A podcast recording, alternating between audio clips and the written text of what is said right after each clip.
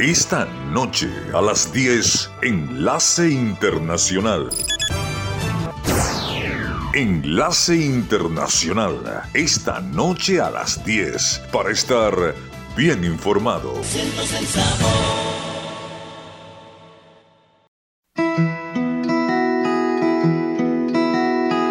El éxito es lo que sucede cuando se propone hacer que el mundo sea un lugar mejor y cuando sigue avanzando lo suficiente como para hacerlo realidad. El fracaso es lo que sucede cuando está convencido de que todo el mundo está en su contra y se empecina en convertir esa creencia en realidad. El éxito es lo que sucede cuando busca caminos para crear nuevos valores y luego sigue esos caminos con entusiasmo. El fracaso es lo que sucede cuando cree que el mundo le debe algo y usted espera poder vivir gracias al valor creado por los demás. El éxito es lo que ocurre cuando abre su mente a nuevas ideas, mientras al mismo tiempo se mantiene con los pies en la tierra gracias a sus ya comprobadas capacidades. El fracaso es lo que ocurre cuando cree que lo sabe todo y cuando considera el comportamiento civilizado como una pérdida de tiempo. El éxito es lo que sucede cuando encuentra la manera de llevar a cabo acciones efectivas, positivas, sin importar los obstáculos que puedan interponerse en su camino. El fracaso es lo que sucede cuando comienza a ser mejor encontrando excusas que logrando resultados. Tanto el éxito como el fracaso son la consecuencia de ciertos pensamientos específicos, ciertas actitudes y ciertos esfuerzos. Y a cada instante, con esos pensamientos, actitudes y acciones que usted elige, puede decidir exactamente cuáles serán esos resultados, éxito o fracaso. Enlace Internacional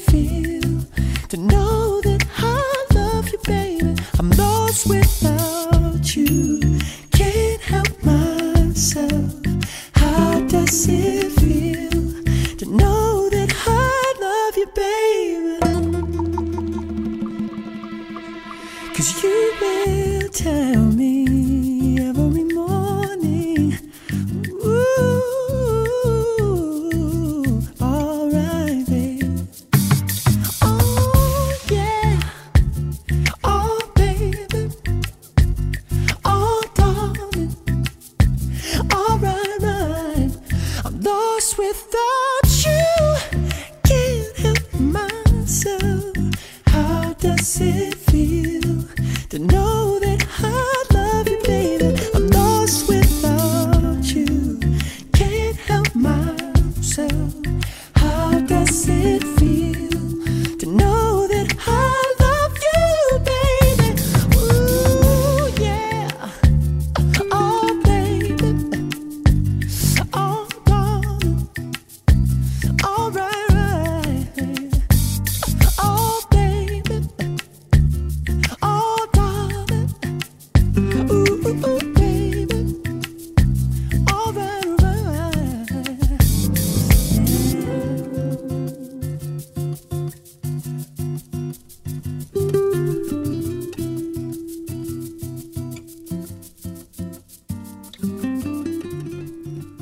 Internacional con Estados Unidos. El presidente del Comité de Asuntos Exteriores de la Cámara de Representantes de Estados Unidos, el republicano de Texas, Michael McCall, advirtió al secretario de Estado, Anthony Blinken, que enfrentará una orden por desacato si continúa con su decisión de no entregar correos electrónicos clasificados relacionados con la caótica retirada estadounidense de Afganistán en la que murieron 13 Marines. Un artículo del diario The Wall Street Journal de agosto del 2021 decía que la comunicación advertía a los altos funcionarios del posible colapso de Kabul después de la retirada de las tropas estadounidenses. La amenaza del legislador McCall se hizo oficial a través de una carta enviada la semana pasada en la que advirtió escalar la disputa si el comité no encuentra respuestas sólidas y convincentes a las ya enviadas del Departamento de Estado. Si el Departamento de Estado no cumple con su obligación legal, el comité está preparado para tomar las medidas necesarias para hacer cumplir su citación, incluida la declaración de desacato al Congreso y o el inicio de un procedimiento de ejecución civil, decía la carta. Por su parte, el Departamento de Estado ha dicho que parte de la información solo se puede compartir con altos funcionarios a través del canal de disidencia, creado en 1971 para abordar los reparos de los diplomáticos estadounidenses sobre la guerra de Vietnam y el Departamento de Estado ha mantenido a buen resguardo esas comunicaciones.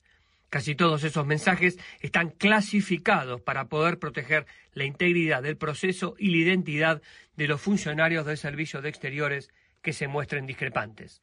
El vocero del Departamento de Estado, en un comunicado enviado por correo electrónico el viernes, expresó textualmente es desafortunado que, a pesar de haber recibido un informe clasificado sobre el cable del canal de disidencia, el Comité de Asuntos Exteriores de la Cámara continúe con esta acción innecesaria e improductiva. Este es otro paso en un esfuerzo sin precedentes del legislador republicano McCall de forzar la entrega de documentos sensibles al Congreso y plantea lo que podría ser un duelo constitucional entre representantes republicanos y el gobierno de Biden. El nuevo plazo para que el departamento responda será este jueves 11 de mayo. Enlace Internacional con la Música.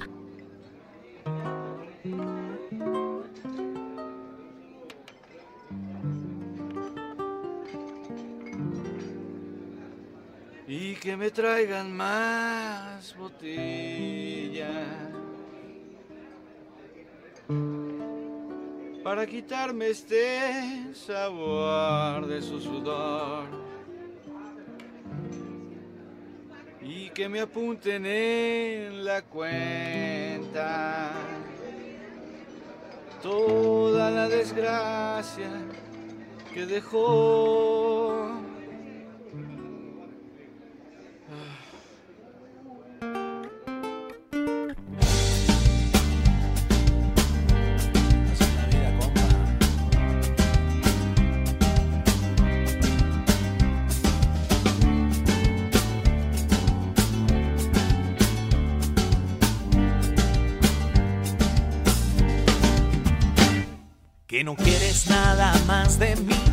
fuiste con ese infeliz.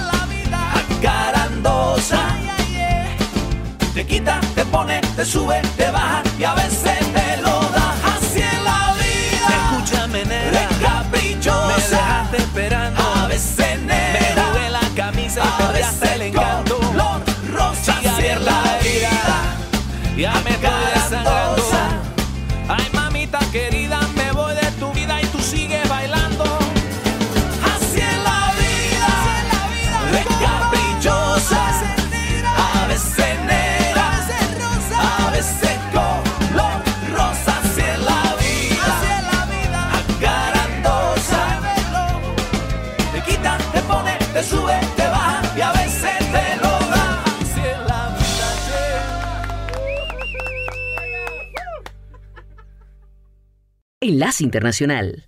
Las investigaciones sobre un supuesto accidente no establecido hasta ahora, en el que un conductor embistió en su vehículo a un grupo de inmigrantes que esperaban una parada de autobús en Brownsville, Texas, y hasta ahora no se ha podido establecer si fue un hecho voluntario o implicó alguna otra situación. El grupo fue arrollado frente a un refugio para migrantes el domingo, dejando hasta el momento un trágico saldo de ocho muertos y una decena de heridos. El investigador de la policía de Brownsville, Martín Sandoval, habló con el canal de noticias KHOU 11 y dijo que hay tres posibles explicaciones para la colisión. Podría ser intoxicación, podría ser un accidente o podría ser intencional. Sandoval aclaró que el conductor que intentó huir de la escena fue apresado por la policía y llevado a un hospital cercano debido a la gravedad de sus heridas y permanece allí bajo custodia y se le tomaron muestras de sangre para descartar que estuviera manejando bajo efectos del alcohol o algún estupefaciente al momento del accidente. Por su parte, el director del refugio, Víctor Maldonado, destacó que la mayoría de las víctimas eran hombres inmigrantes de nacionalidad venezolana. Maldonado además narró a un grupo de periodistas los hechos y aseguró textualmente, la camioneta corrió hacia la acera, volcó y continuó moviéndose unos 60 metros. Algunas personas que caminaban por la acera a unos 9 metros del grupo principal también resultaron heridas. Brownsville ha sido durante mucho tiempo un epicentro de la migración a través de la frontera entre Estados Unidos y México y se ha convertido en un lugar de interés clave para el fin de la política sanitaria para controlar la migración conocida como Título 42, previsto para el 11 de mayo. Enlace Internacional.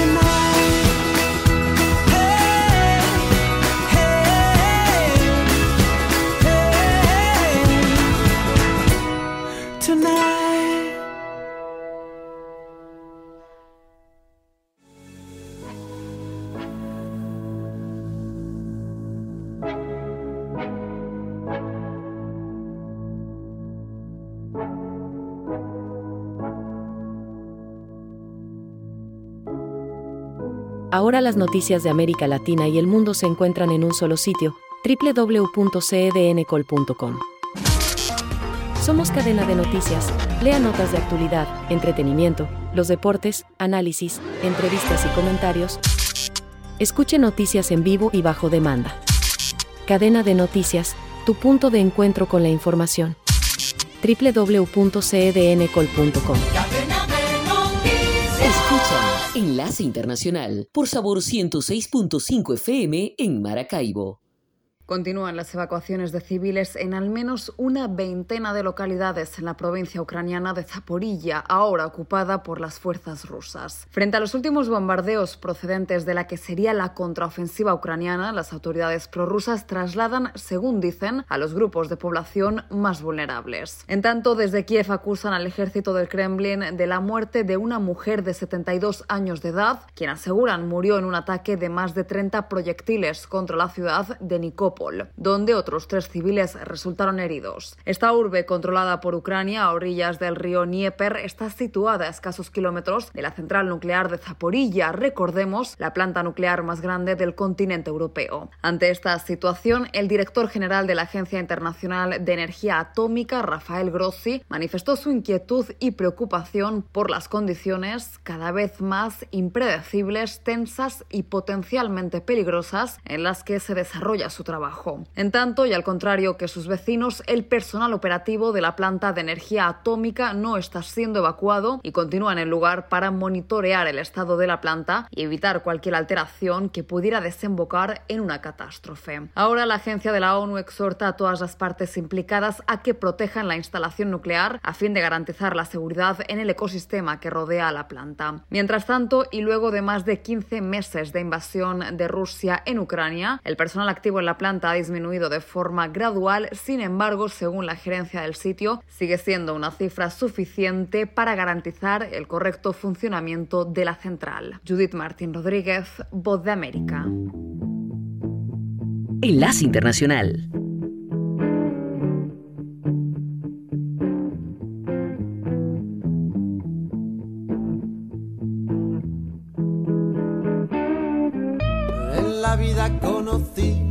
Mujer igual a la flaca, coral negro de La Habana, tremendísima mulata, 100 libras de piel y hueso, 40 kilos de salsa y en la cara dos soles que sin palabras hablan, que sin palabras hablan. La placa duerme de día, dice que así el hambre engaña y cuando cae la noche baja a bailar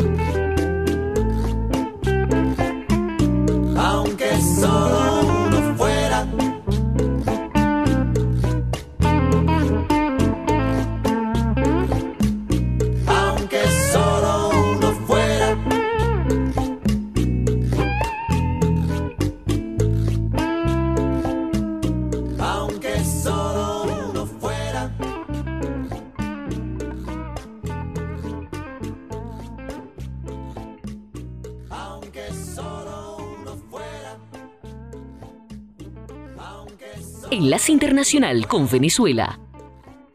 Las altas temperaturas habituales en esta época persistirán en todo el país esta semana, de acuerdo a las estimaciones del Instituto Nacional de Meteorología e Hidrología INAMED de Venezuela, que además alerta sobre el incremento del riesgo de propagación de incendios forestales en el 75% del territorio nacional y recomienda a las comunidades ante ese escenario desarrollar planes de emergencia. Wilder Domínguez León, director de Meteorología de la Organización Nacional de Salvamento y Seguridad Marítima de los Espacios Acuáticos de Venezuela, ONSA, una asociación civil privada que presta apoyo a las autoridades en materia de seguridad marítima y el equilibrio ecológico, explica a La Voz de América las causas del incremento de las temperaturas. En el mes de mayo tenemos el sol ya perpendicular en el mar Caribe, lo que nos trae como consecuencia un calentamiento fuerte durante las horas diurnas. Adicionalmente tenemos la particularidad de que tenemos una masa de aire seco que entró por el occidente del país hace unos días atrás y por el oriente del país entró una masa de aire seco adicional con un poco de polvo de Sahara lo que inhibe la formación de nubosidad que permite la, lluvia. Domínguez resalta que este año podría registrarse un periodo más seco y que acumulados pluviométricos deben estar por debajo de los registrados en 2022, cuando hubo intensas lluvias que causaron importantes emergencias en distintas zonas del país. Debido que ya estamos en la transición de, de la niña al niño, en este momento estamos en condiciones neutrales,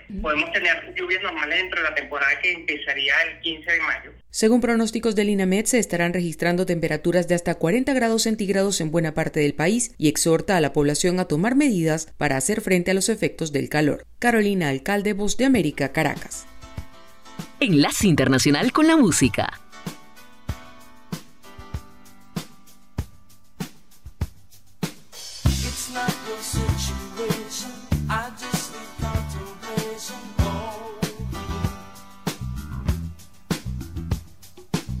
I'm not so systematic, it's just that I'm an addict for your love.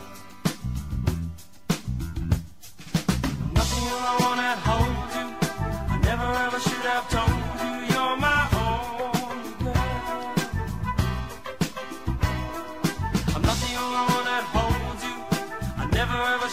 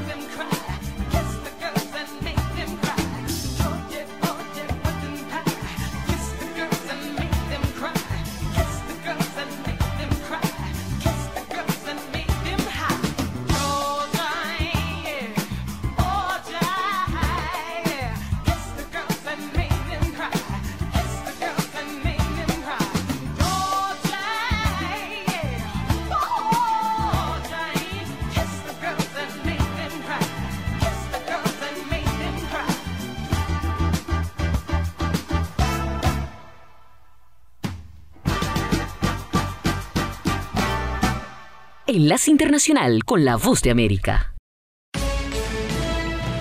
Este es un avance informativo de la Voz de América. Desde Washington les informa Henry Llanos.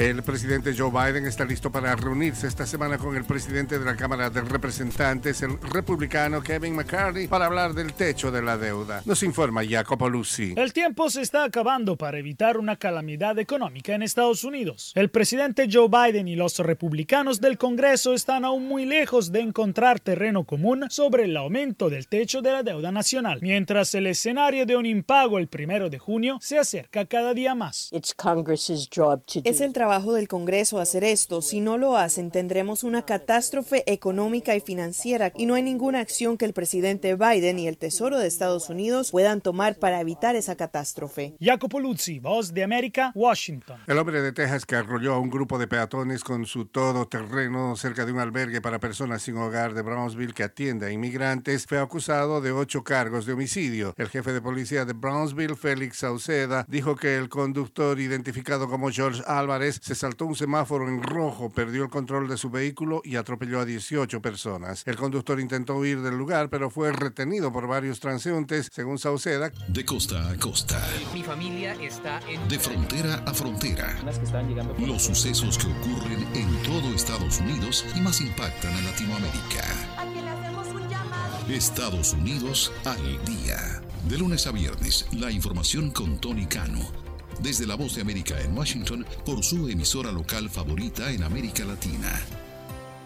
Médicos y ecologistas advierten sobre afectaciones ambientales y en la salud por el ingreso del polvo del desierto del Sahara que acentúa ola de calor en El Salvador. Nos informa Neri Mabel Reyes. El Salvador registra una intensa ola de calor que según los expertos en la zona más tropical alcanzó récord histórico de más de 42 grados Celsius y a ello se suma la afectación en la atmósfera por el ingreso de polvo de la arena del Sahara que según médicos especialistas aumenta el riesgo de padecimiento de la vía respiratoria respiratorias o de procesos alérgicos. Los expertos recomiendan a la población vulnerable como niños y adultos mayores el uso de mascarillas para protegerse. Nerima del Reyes, Voz de América, San Salvador. Autoridades de un remoto estado en el nordeste de India afirmaban haber restaurado la paz con medidas de seguridad y tras un brote de disturbios y violencias étnicas que dejaron 60 muertos y 35 mil civiles desplazados la semana pasada. Unas 230 personas resultaron heridas y unas 1.700 viviendas fueron quemadas por turbas tras fuertes altercados entre grupos tribales y un grupo no tribal dentro de disputas sobre ayudas económicas y una designación oficial del grupo protegido, según dijo el jefe del Estado. Este fue un avance informativo de La Voz de América.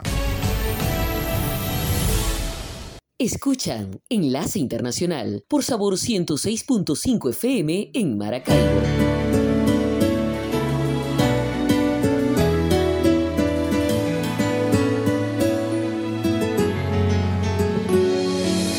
Quisiera poder hablarte, decirte cuánto te amo y abrazarte como antes.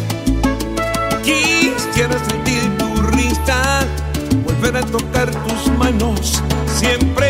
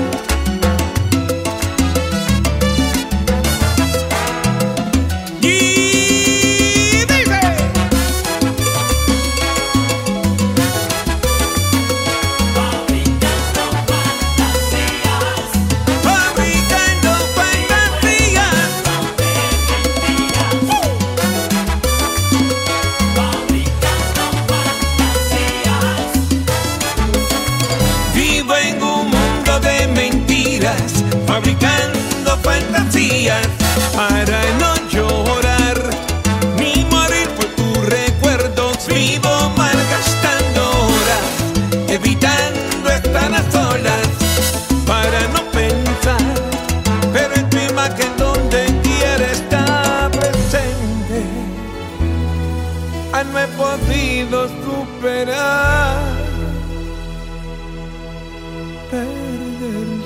Enlace Internacional y la Nota Económica.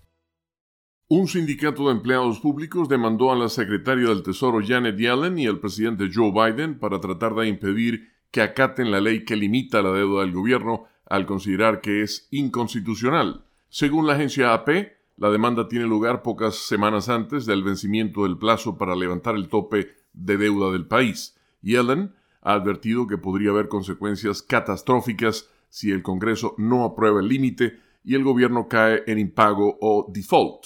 La demanda, presentada por la Asociación Nacional de Empleados Gubernamentales, dice que si Yellen acata el tope de deuda una vez sea obligatorio, posiblemente el mes próximo, ella tendrá que decidir cuáles obligaciones pagar una vez que quede limitada la capacidad del gobierno de pedir dinero prestado. Algunos analistas han argumentado que en dicho caso, el gobierno podría dar prioridad a los pagos de intereses sobre bonos del Tesoro. Ello aseguraría que Estados Unidos no caiga en un default sobre sus bonos, que siempre han sido considerados las inversiones más seguras del mundo y vitales para las transacciones financieras globales. No obstante, bajo la Constitución, dice la demanda, ni el presidente ni la secretaria del Tesoro tienen autoridad para decidir qué pagos realizar, ya que la Constitución le da solo al Congreso la autoridad de determinar gastos. La Asociación Nacional de Empleados Gubernamentales representa a unos 75 mil empleados que, según dice, están en riesgo de perder sus empleos o prestaciones si el Congreso se niega a levantar el tope de deuda. El tope actual de unos 31.4 billones de dólares fue alcanzado en enero, pero Yellen ha empleado diversas medidas de contabilidad para no superarlo. La semana pasada, Yellen advirtió que Estados Unidos podría alcanzar el tope de deuda el primero de junio, mucho antes de lo que analistas habían vaticinado, porque los ingresos por impuestos resultaron ser menores a lo esperado. Los republicanos en el Congreso se han negado a aumentar el tope de deuda a menos que los demócratas se comprometan a realizar profundos recortes de gastos. Enlace Internacional con la Música.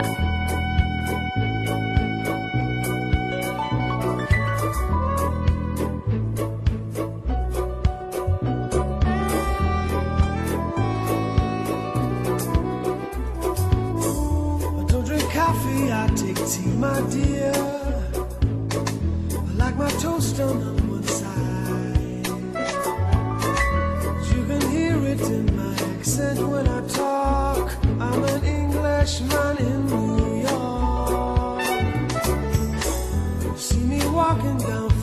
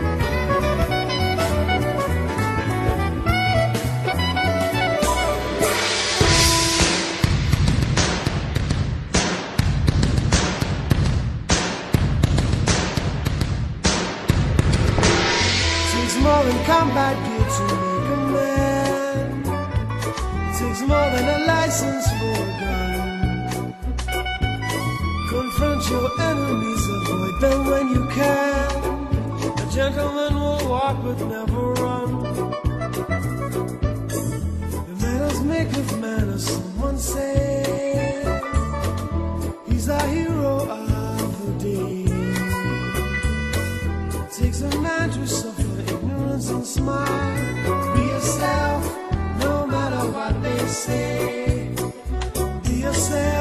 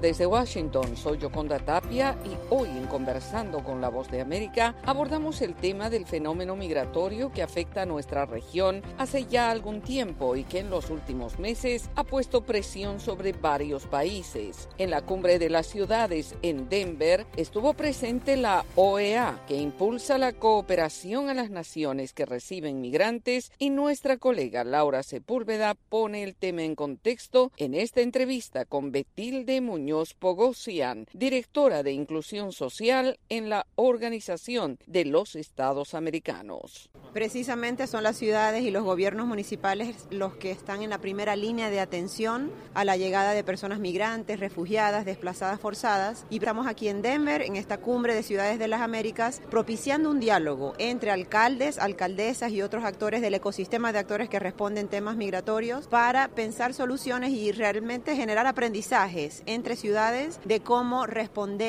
a lo que son los retos principales que enfrentan temas como la estabilización de estas comunidades, todo el tema de ayuda humanitaria, que es como una respuesta más inmediata a la llegada de estas personas, pero también pensando en el mediano y largo plazo su regularización, que obviamente esto sí tiene que ser en coordinación con autoridades nacionales, pero también pueden impulsarlas desde los gobiernos locales, el tema de la inclusión social y productiva de estas poblaciones, generando una autonomía financiera de estas comunidades, pero también beneficios para las comunidades que reciben, activando la economía, generando empleo. Y por supuesto el otro reto que también se va a tocar más de inclusión social y cultural, que es el de la xenofobia y discriminación, que sabemos que en las Américas afortunadamente tenemos un hemisferio solidario, pero existen focos todavía de xenofobia y discriminación que tenemos todavía que responder y que resolver. Cuando hablamos de los retos específicamente que tienen los alcaldes, que son las personas que están aquí representando las ciudades, de pronto a veces chocan con el gobierno nacional o con las iniciativas que tiene el gobierno nacional. Si tuviera que priorizar, diría que son dos los retos, ¿no? Uno es el tema del financiamiento, ¿verdad? Y cómo costear lo que es la respuesta a la llegada de personas migrantes y refugiadas, porque no podemos negar que esto genera costos, o sea, al estabilizar en un albergue, en dar chequeos médicos, en darles algún tipo de, de ayuda con ropa, en fin, ¿no? Agua, eso tiene un costo y es siempre un reto el poder identificar ese financiamiento, bien sea viniendo desde los gobiernos nacionales, que también tienen presiones en materia financiera, y coordinando con la cooperación internacional, eh, sociedad civil, entidades filantrópicas que puedan cubrir esas brechas. Entonces, definitivamente, este es un reto que enfrentan los gobiernos eh, locales. Y en segundo lugar, está toda esa dimensión de cómo atender y responder a la llegada de estas poblaciones en movimiento sin descuidar y sin desatender lo que son los retos de las propias comunidades de acogida. Entonces, aquí, desde la OEA, siempre estamos impulsando este mensaje de que tan importante como dar protección y asegurar los derechos de personas migrantes es el poder cuidar y proteger los derechos de las personas que están recibiendo y ojalá generar diálogos sociales para que estas dos visiones y poblaciones que coexisten en las ciudades se puedan entender y remar hacia adelante, generar beneficios donde son escenarios ganar-ganar. Gana la ciudad que recibe, ganan las poblaciones migrantes. ¿Hay en este momento algunas herramientas que claramente le faltan a América Latina para poder regular las migraciones? Mire, yo creo que se han hecho innovaciones muy interesantes en la región y desde la OEA siempre acompañamos a los gobiernos en estos ejercicios, sobre todo de regularización, iniciativas que se han dado en Colombia, por ejemplo, con el Estatuto de Protección Temporal para venezolanos, pero también lo que es las medidas de protección complementaria en Costa Rica, también se ha hecho en otros países de Sudamérica, el, Merco, el aplicar el Tratado de Mercosur para dar regularización a estas personas. Hay muchas innovaciones, pero todavía falta, y sobre todo considerando que los flujos no van a parar, o sea, los movimientos de personas siguen demostrando de que van, la, la realidad nos sigue demostrando que van a continuar, el seguir pensando en soluciones innovadoras para recibir ordenadamente a esta población y sobre todo atender el reto de su inclusión laboral, ¿no? Porque eso, tras que puede ser un peso para los gobiernos que reciben, si se le da regularización, si se le da permiso de trabajo, si se le dan opciones de inclusión laboral formal o si se le da fondos semillas y capacitación, por ejemplo, para emprendimientos, estas son poblaciones que no van a depender de esta ayuda, sino que van a ser financieramente autónomos e independientes y contribuyendo a sus comunidades.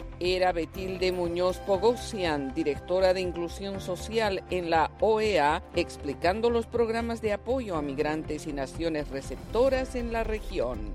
Esto fue Conversando con la Voz de América.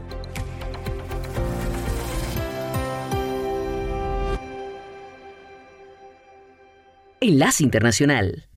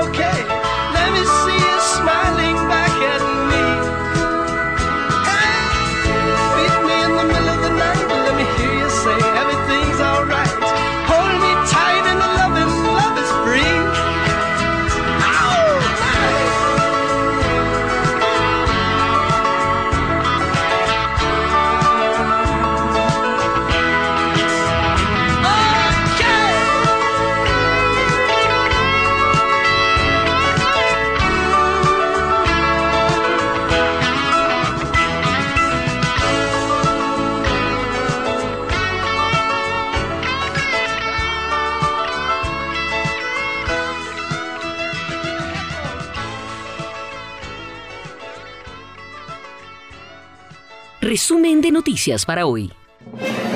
Bienvenidos, soy Florentino Mesa y esta es la vuelta al mundo en 120 segundos. La mortalidad de madres e infantes se ha reducido en el mundo un 50 y un 34% respectivamente desde el año 2000, pero hay un estancamiento en este progreso, advirtió hoy la Organización Mundial de la Salud OMS. El presidente ruso Vladimir Putin dijo hoy a su país que se ha emprendido una guerra real contra Rusia debido a las ambiciones descontroladas de Occidente, poco después de que las fuerzas del Kremlin lanzaran misiles de crucero contra objetivos ucranianos. La presidenta de la Comisión Europea, Ursula von der Leyen, llegó hoy a Kiev para celebrar el Día de Europa con el presidente ucraniano Volodymyr Zelensky, que espera recibir una señal positiva para las aspiraciones de su país de ingresar como Estado miembro en la Unión Europea. La violencia entre comunidades tribales que se desató la semana pasada en el este de la India deja unas 60 personas muertas y provocó que otras 20.000 fueran evacuadas, mientras que miles de edificios, incluidos templos e iglesias, quedaron calcinados. Un jurado popular debatirá desde este martes el caso de violación y difamación contra el expresidente Donald Trump en Nueva York, después de que la defensa y la acusación concluyeran sus alegatos finales. La defensa de Trump asegura que la demandante solo busca la fama.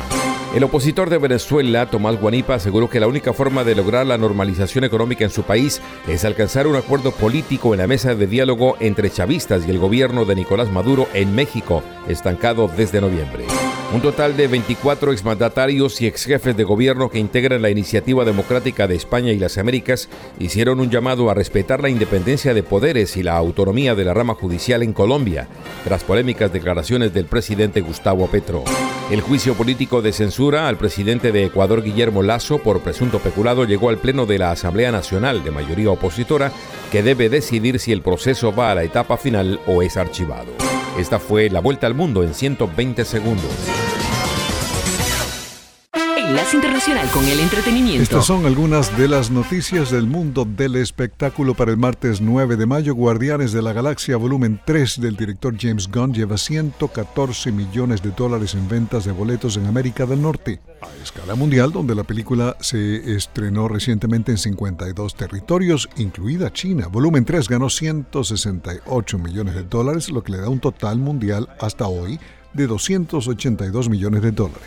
El año pasado, Doctor Strange in the Multiverse of Madness, aprovechando el éxito de películas anteriores como Spider-Man No Way Home, recaudó 187 millones de dólares en sus primeros cinco días en América del Norte. Lunes, The Associated Press ganó dos premios Pulitzer de periodismo en servicio público y fotografía de noticias de última hora por la cobertura de la guerra de Ucrania, que incluye imágenes de la destrucción de Mariupol. Al.com de Birmingham, Alabama, ganó dos Pulitzer en reportajes y comentarios locales. Los Angeles Times, The New York Times y The Washington Post también ganaron dos Pulitzer cada uno. The New York Times fue honrado con un premio de reportaje internacional por su cobertura de los asesinatos rusos en la ciudad ucraniana de Bucha. Prosigue la huelga de guionistas en Hollywood sin que se vean posibilidades de llegar a acuerdos a corto o mediano plazo, amenazando con impactar la crucial temporada televisiva del otoño aquí en Estados Unidos. El lunes se registraron nuevas protestas frente a los estudios Universal que son propiedad del gigante Comcast y que están ubicados en Burbank, California. El sindicato de guionistas convocó al paro la semana pasada en momentos en que la inteligencia artificial amenaza con eliminar miles de plazas de trabajo. En lo que ambas partes sí están de acuerdo es que los cambios generados por la revolución del streaming han reducido las oportunidades de trabajar en los sets de grabación y ver de primera mano cómo se hace televisión. La película Grease está cumpliendo 45 años. Durante décadas, las aventuras escolares románticas de Danny, Sandy y sus compañeros de Rydell High han cautivado a varias generaciones con su música, actuaciones y vestuarios y todo el maquillaje que tuvieron que aplicarle a sus estrellas principales para que se vieran de 18 años de edad. Este 45 aniversario es el primero que se celebra sin Olivia Newton-John. Grease tuvo una segunda parte en 1982 y en 2023 una precuela Rise of the Pink Lady. Grease original vuelve brevemente a las salas de cine en Estados Unidos este fin de semana. Desde la voz de América en Washington se despide Alejandro Escalona. Será hasta mañana.